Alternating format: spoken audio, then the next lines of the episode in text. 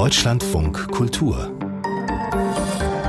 Lesart mit Joachim Scholl. Und mit dem Blick auf das kommende literarische Jahr 2023, auf welche Bücher können wir uns freuen? Die Ankündigung, die Vorschauen der Verlage sind da und wir wollen aus verschiedenen professionellen Perspektiven schauen, wer wie was auswählt.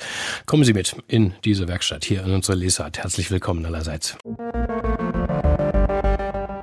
Wie jedes Jahr steht die Buchbranche vor der immer spannenden Frage, welche Bücher werden uns in diesem neuen Jahr besonders interessieren, beschäftigen, überraschen.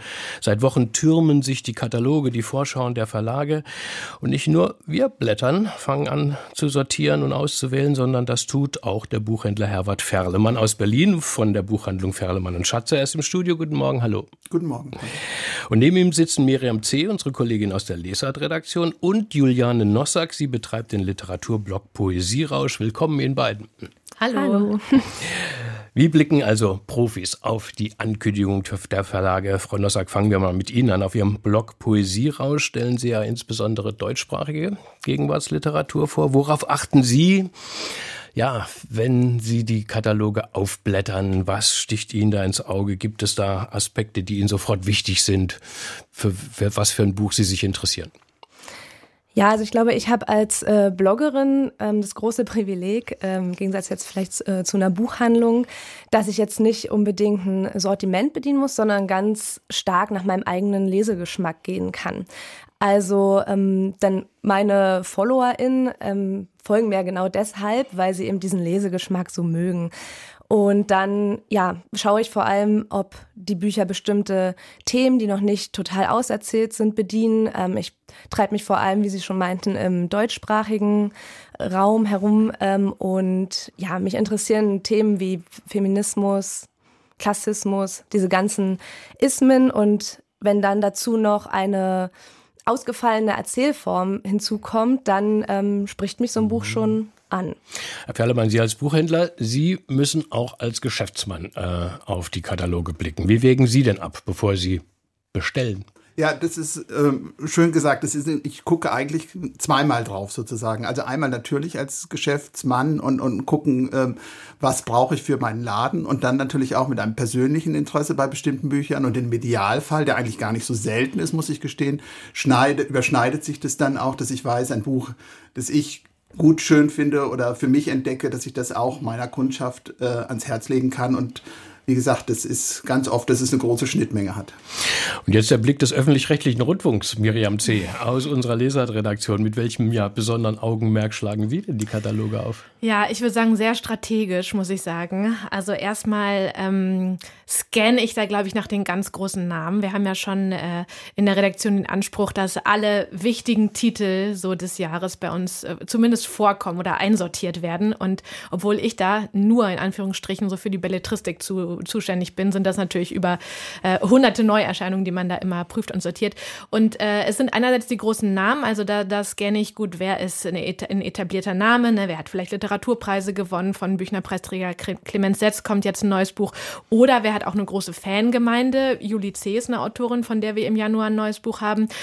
Und ähm, auf den zweiten Blick äh, schaue ich dann aber, glaube ich, auch sofort, äh, was kann man da bisschen systematisieren. Also wo gibt es irgendwo Tendenzen? Jetzt im Frühjahr kommen zum Beispiel so ein paar ukrainische Familiengeschichten raus, also wo immer so die Erzählweise ist, äh, die Reise in ein unbekanntes Land, die Ukraine, die Kultur kennenlernen. Und da schaut man natürlich dann auch schon schnell, äh, was kann man da irgendwie zusammenfassen oder so symptomatisieren auch. Jetzt haben Sie es schon ein bisschen konkreter gemacht, äh, Miriam C., was Sie ähm, schon erspäht haben Frau Nossack.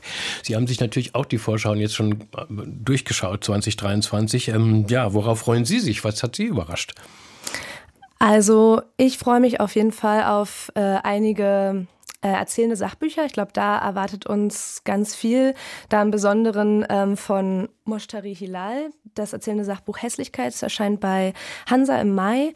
Und ähm, genau, da blickt die Autorin auf das Thema Hässlichkeit einem, mit einem essayistischen und aber auch persönlichen Blick. Darauf freue ich mich sehr. Und dann versuche ich auch immer so ein paar Bücher aus den Indie-Verlagen, also aus den unabhängigen Verlagen mit reinzubringen in mein Lesejahr. Die Zeit ist ja doch immer leider begrenzt. Und da freue ich mich sehr auf den, auf äh, das Romandebüt von Marlene Hobrack, Schrödingers Girl, das im Verbrecherverlag erscheinen wird. Das ist sozusagen ein moderner Hochstaplerinnenroman.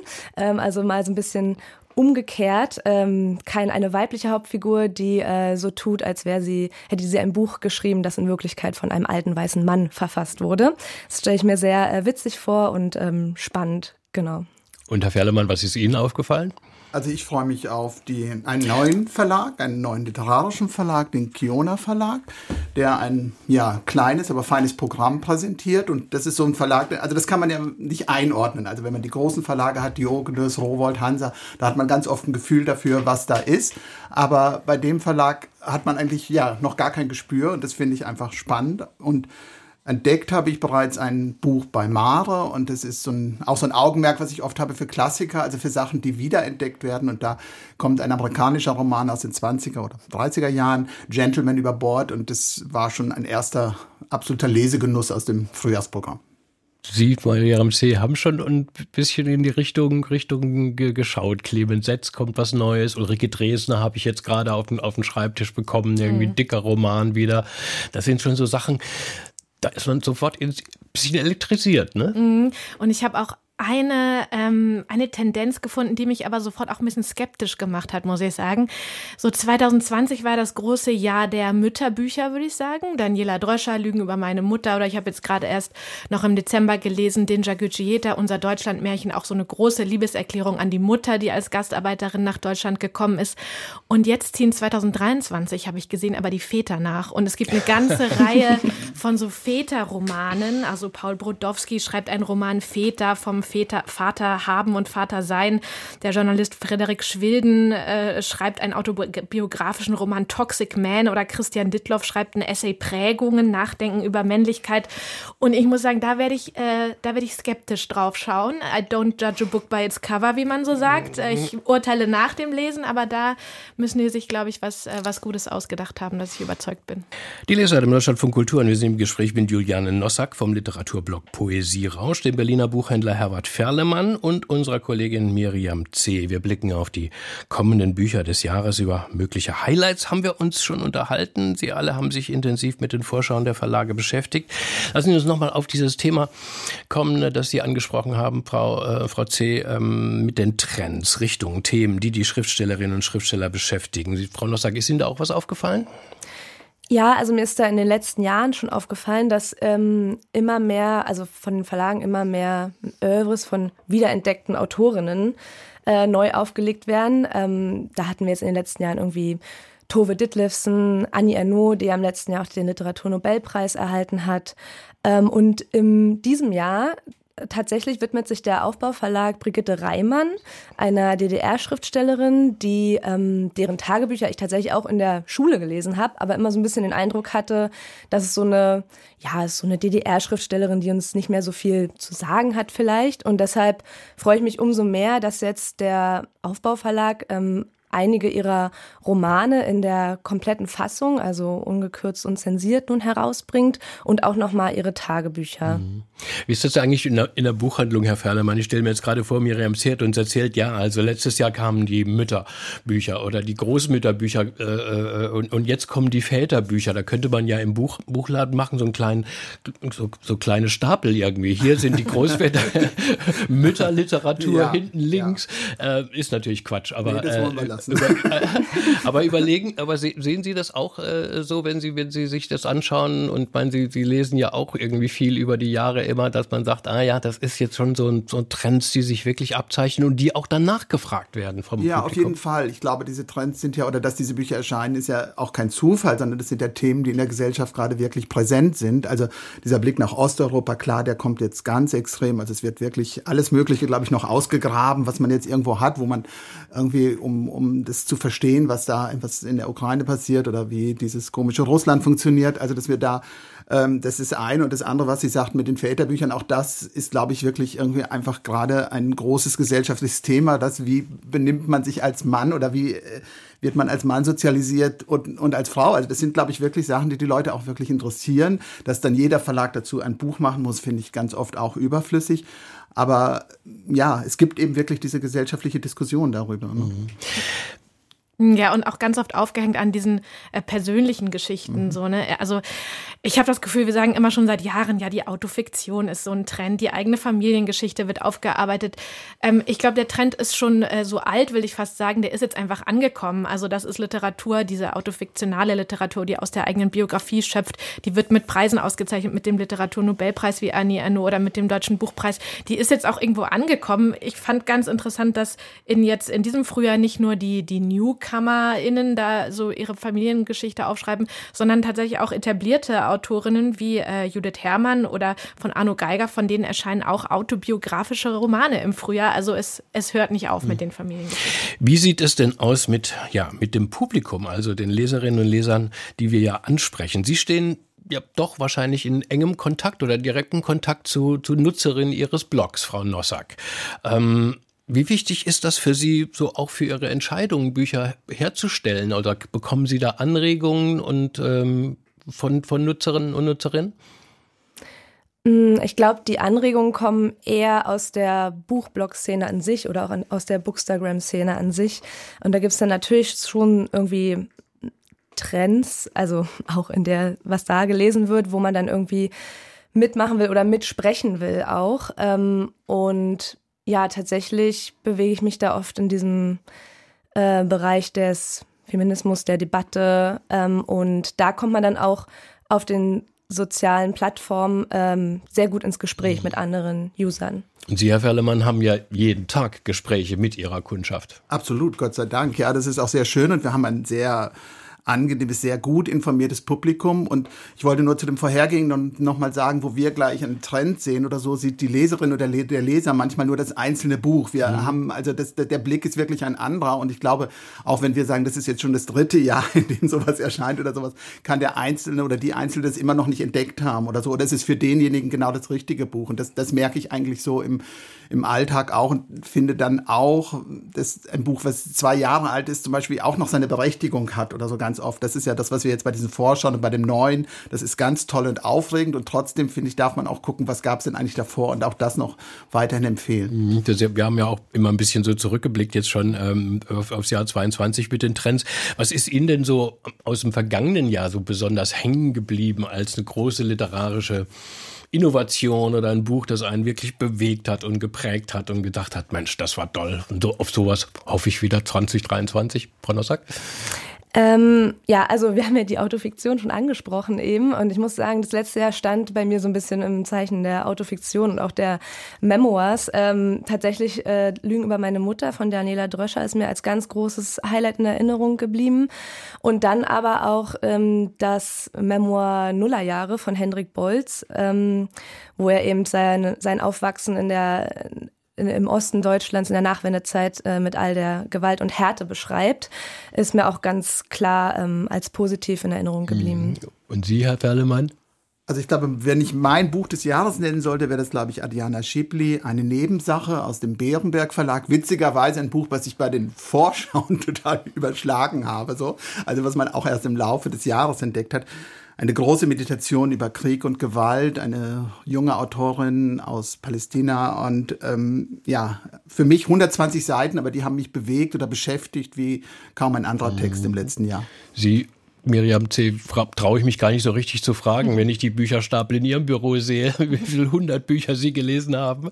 Aber war so, war so eins dabei, wo Sie sagen, boah, glaube, wenn ich auf das Jahr 22 zurückschaue, dann beeindruckt mich im Nachhinein vor allem die Vielfalt, vielleicht auch jetzt mit so einem ängstlichen Blick aufs Neue, weil ich es wirklich schwierig finde, jetzt, äh, oder es fällt mir nicht leicht, in das Jahr 2023 zuversichtlich zu gehen. Wir haben äh, äh, eine große, große Krise hinter uns, ein immenser Papiermangel, der die Buchbranche beschäftigt. Erst äh, gestern kamen neue Zahlen. Äh, der Absatz ähm, ist auf allen Betriebswegen gesunken in, im, im letzten Jahr um äh, fast fünf, um, um 4,6 Prozent. Ähm, die äh, Papierpreise sind enorm gestiegen. Ähm, die Buchpreise, auch selbst die Ladenpreise äh, sind ähm, um über fast sechs Prozent gestiegen in der Belletristik. Und ähm, ich, wenn ich an das letzte Jahr zurückdenke, denke ich so ein bisschen, oh, hoffentlich kann diese Vielfalt äh, bewahrt werden fürs, fürs nächste Jahr, äh, trotz dieser prekären Lage. Mhm. Geht's Ihnen aber wie mir, muss ich Sie jetzt nochmal fragen. Ähm, ich bin jetzt auch seit 30 Jahren auf dem Literaturdeck, aber mir geht's doch noch so, dass ich jede Saison immer wieder so aufgeregt bin wie ein kleines Kind, wenn die Kataloge kommen und ich aufschlage, oh, was macht denn Hansa, was macht denn Surkamp, was macht denn Mare. Das macht immer so einen Spaß. Ihnen auch? Ja, absolut. Ähm, also vor allem die Frühjahrsvorschau die kommen ja immer so um die Weihnachtszeit rum und dann ist es für mich schon fast immer so ein Ritual. Das ist wie Geschenke auspacken. Ne? Ja, obwohl die Geschenke wird, packt man ja dann aus, wenn ja, die stimmt. Bücher wirklich ankommen. Das ist auch schön, wenn man schon vergessen hat, was man eigentlich bestellt hat und dann klingelt der Postbote mit einem Bücherpaket.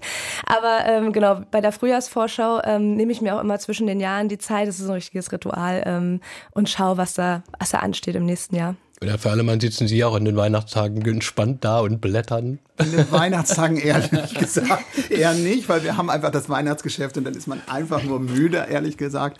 Aber jetzt ist genau die Zeit zwischen den Jahren, hat es dann angefangen, das zu gucken. Und ich, mir geht es ganz genauso wie Ihnen, auch nach all den Jahren. Man freut sich unheimlich noch drauf und auch, eben auch was zu entdecken und ja, und ich bin eigentlich auch zuversichtlich, dass das irgendwie ziemlich gut weitergeht. Wir sind in einem reichen Land und wir haben, glaube ich, irgendwie eine sehr reichhaltige, tolle Verlagslandschaft und finden für jeden ganz viele Bücher. Sie, Miriam C., ich denke immer, was haben wir doch für einen tollen Beruf? Ja, ich muss jetzt so ein bisschen äh, äh, Partyboomer äh, äh, Spaßbremse sein, so die ganz großen Überraschungen, die lauern ja in den Vorschauen dann nicht mehr. Ne? Also ich, uns in der Redaktion erreichen jetzt seit einigen Jahren ja immer die Vorvorschauen. Das heißt wirklich so. Also da sind immer so die groß, größten Überraschungen schon vorweggenommen. Mhm. Ähm, ähm, aber ja, die meisten. Ich, ich glaube, das, das besondere Gefühl ist dann, wenn man wirklich die ersten Seiten aufblättert von dem Buch, auf das man sich wirklich freut. Was kommt im Literaturjahr 2023? Juliane Nossack vom Blog Poesierausch, der Buchhändler Herbert Fehlemann und unsere Miriam C. haben uns erste Einblicke gegeben. Danke Ihnen allen hier im Deutschlandfunk Kultur. Straßenkritik. Hallo, ich bin Agnes Schmidt und ich studiere in Eichstätt an der KU Grundschullehramt. Und ich lese aktuell einen Thriller von Simon Beckett und der heißt Tiere. Und da geht es im Prinzip darum, dass ein Mann Menschen als Tiere zu Hause hält. Also er sieht Menschen, die Probleme haben, also Prostituierte oder Drogenabhängige als Tiere an und denkt, dass die auch so gehalten werden müssen. Ich finde es spannend, wie Menschen ticken, wenn sie sehen, dass andere vielleicht Probleme haben und dann sich denken, sie sind was Besseres und die dann noch weiter runter machen und so. Also ich finde menschliche Psychologie schon ein bisschen spannend, ja. Das ist mal eine Abwechslung zum Alltag, vor allem zum Grundschullehramt. Im oberbayerischen Eichstätt haben wir in dieser Woche unsere Straßenkritiker und Kritikerinnen versammelt. Auch Agnes Schmidt ist dabei und empfiehlt uns diesen, ja doch, gruseligen Thriller von Simon Beckett, Tiere. Bei Rowold ist der Roman im Taschenbuch erschienen. 288 Seiten kosten 12 Euro. Deutschlandfunk Kultur Buchkritik und da gehen wir heute auf den härtesten Wanderpfad Großbritanniens mit der Autorin Raina Wynn, die mit ihrem allerersten Wanderbuch schon einen internationalen Bestseller gelandet hat. Das neue heißt Überland und unser Rezensent Günter Wessel im Studio. Herr Wessel, wie Raina Wynn zur Autorin wurde, das ist eine richtig tragisch spektakuläre Geschichte, die man, glaube ich, kennen sollte. Erzählen Sie sie uns kurz? Ja, also der Salzpfad, so lautet das erste Buch, war ein wirklich überraschender Erfolg. Ähm, der hat sie und ihren Mann Moss bekannt gemacht. Die beiden hatten eine tragische Situation. Die haben im Rechtsstreit ihre Farm in Südengland verloren, waren völlig mittellos und obdachlos. Und was sie gemacht haben, sie sind auf eine große Wanderung gegangen entlang der Küste Südenglands. Und er ist auch noch, hat eine unheilbare Nervenkrankheit, das muss man auch noch dazu sagen. Und die beiden sind losgezogen mit 50 Pfund in der Woche. Das war das, was sie an Geld hatten, haben wild gecampt und sie hat am Ende hat sie über ihre Wanderung geschrieben, ein sehr berührendes Buch und ist damit wirklich bekannt geworden. Und das ist eine ein schöner Dreh dieser Geschichte.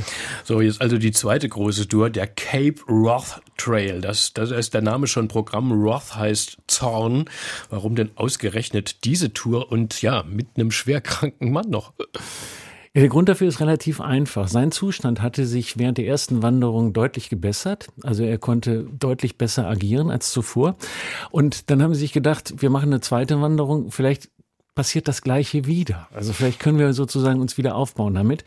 Warum die diesen Trail genommen haben, der 350 Kilometer durch ähm, unwegsames Gelände führt, der nicht markiert ist, der durch Sümpfe führt, durch Ebenen, Wind durchzaust, durch Berge, Flüsse, wo man Flüsse einfach durchwarten muss, wo man den nimmt, dafür findet sie keine rationale Erklärung. Er muss es einfach sein. Sie versucht es auch gar nicht zu erklären. Sie sagt einfach, diesen Trail müssen wir jetzt gehen. Das mhm. ist das Finale, was man machen kann. Das muss jetzt sein. Und was erleben die beiden auf dieser harten Wanderschaft? Äh, ziemlich viel. Also es geht ziemlich hoch im Norden los und ihre Füße sind nach einem Tag entzündet, voller Blasen.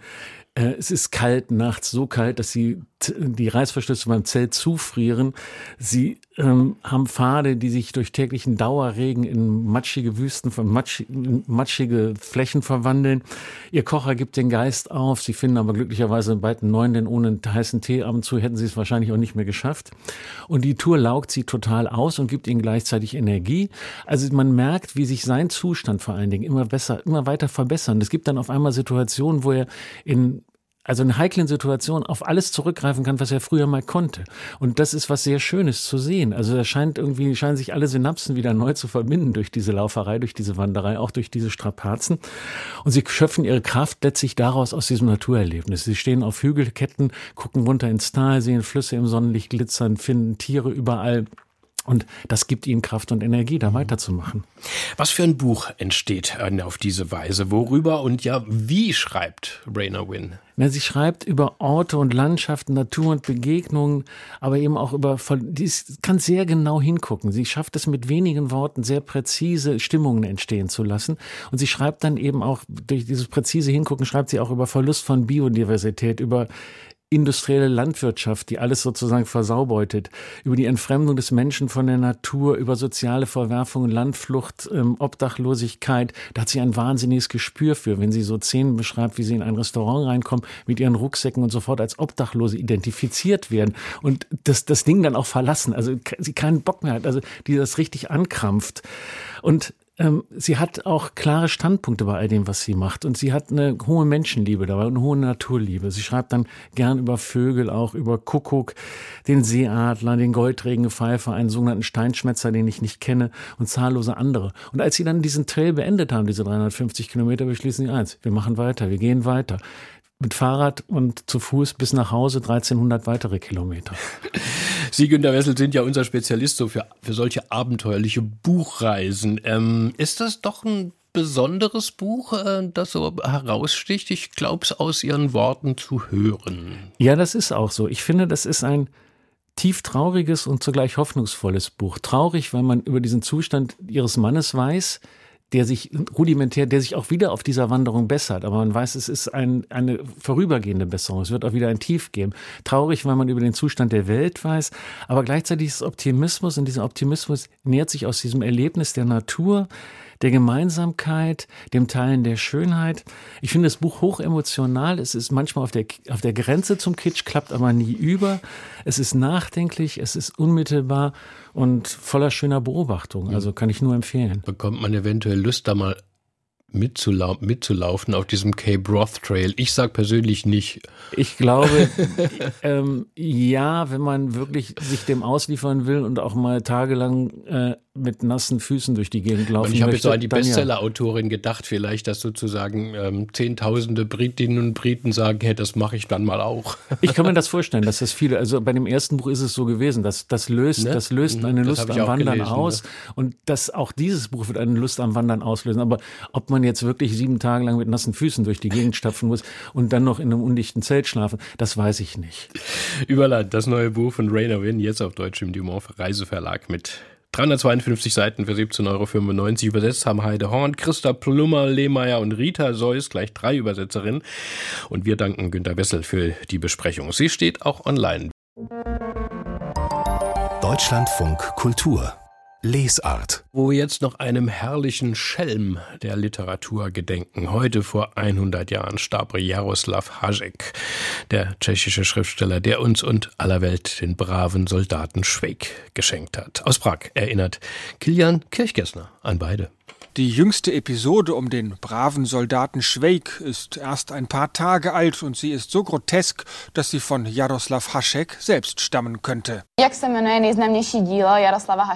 Wie heißt das bekannteste Werk von Jaroslav Hašek? fragt ein Schüler vor laufender Kamera den tschechischen Milliardär und Populisten Andrej Babiš, der derzeit für das Prager Präsidentenamt kandidiert. Und der antwortet gerade heraus, er wisse es nicht. Nevím.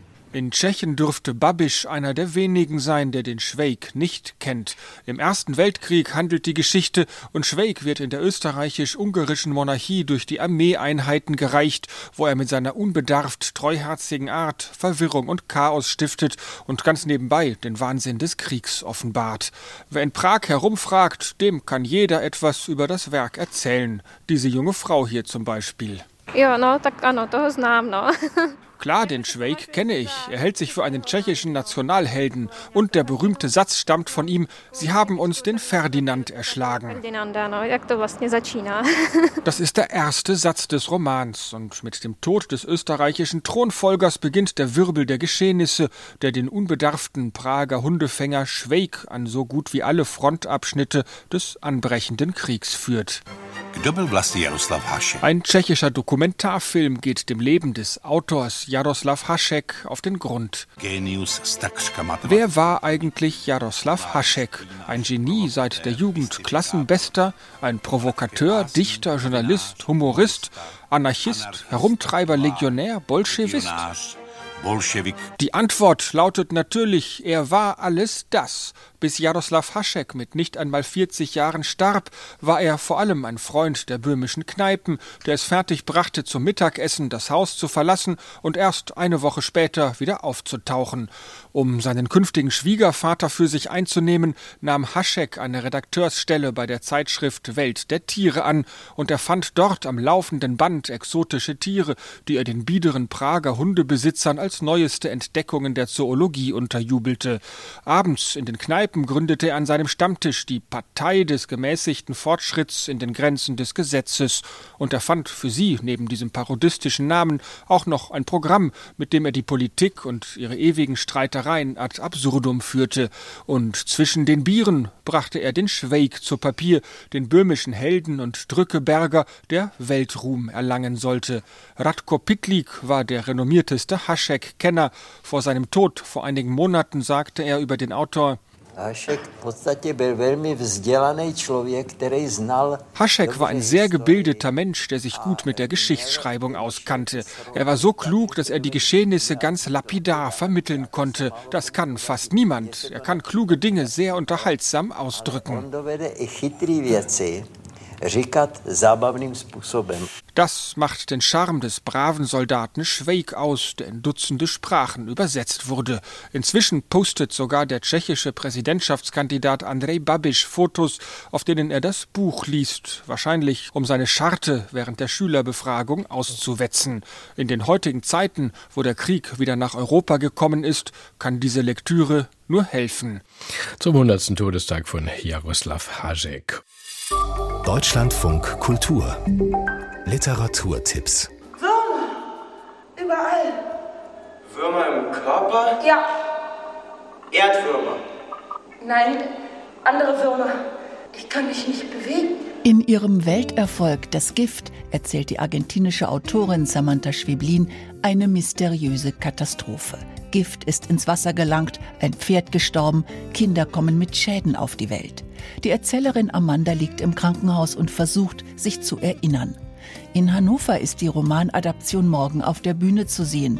Dramaturg Maslum Nergis. Sie verbindet quasi damit eigentlich die ökologische Krise, nämlich die Vergiftung der Erde, mit einer persönlichen Krise, nämlich darüber, was es bedeutet, sich um jemanden zu kümmern, sich vielleicht auch um jemanden zu viel zu kümmern und dadurch das Kind mit einem Gefühl, nämlich der Liebe, zu vergiften. Das Gift, morgen im Staatstheater in Hannover. Beginn ist 21 Uhr und die nächste Vorstellung ist am 26. Januar.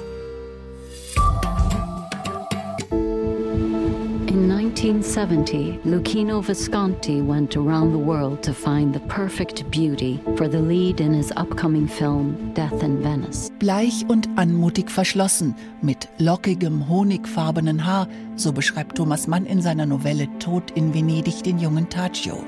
Lucchino Viscontis gleichnamiger Film kam 1971 auf die Leinwand. Für die Rolle des Taccio hatte er den 15-jährigen Schweden Björn Andresen entdeckt. Er sei der schönste Junge der Welt, so Visconti. Für den jungen Schweden war das fast ein Fluch.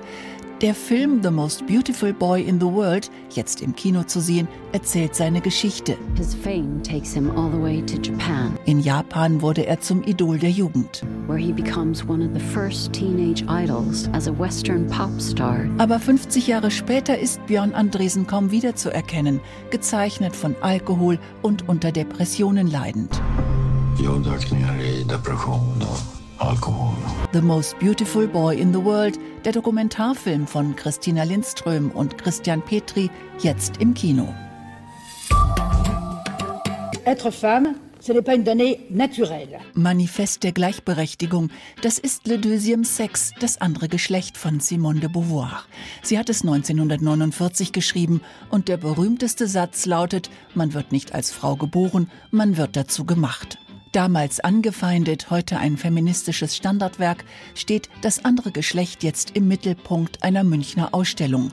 Kuratorin Katharina Hubersieg. Zum einen stellen wir Simone de Beauvoirs Biografie vor und zum anderen auch die Entstehungsumstände, in denen das Buch geschrieben wurde, nämlich das Paris der Nachkriegszeit. Das Buch entstand nicht als feministische, sondern als sozialwissenschaftliche und existenzialistische Studie. Simone de Beauvoir, das andere Geschlecht, die Ausstellung bis zum 30. April im Literaturhaus in München. Das waren die Literaturtipps von Susanne von Schenk.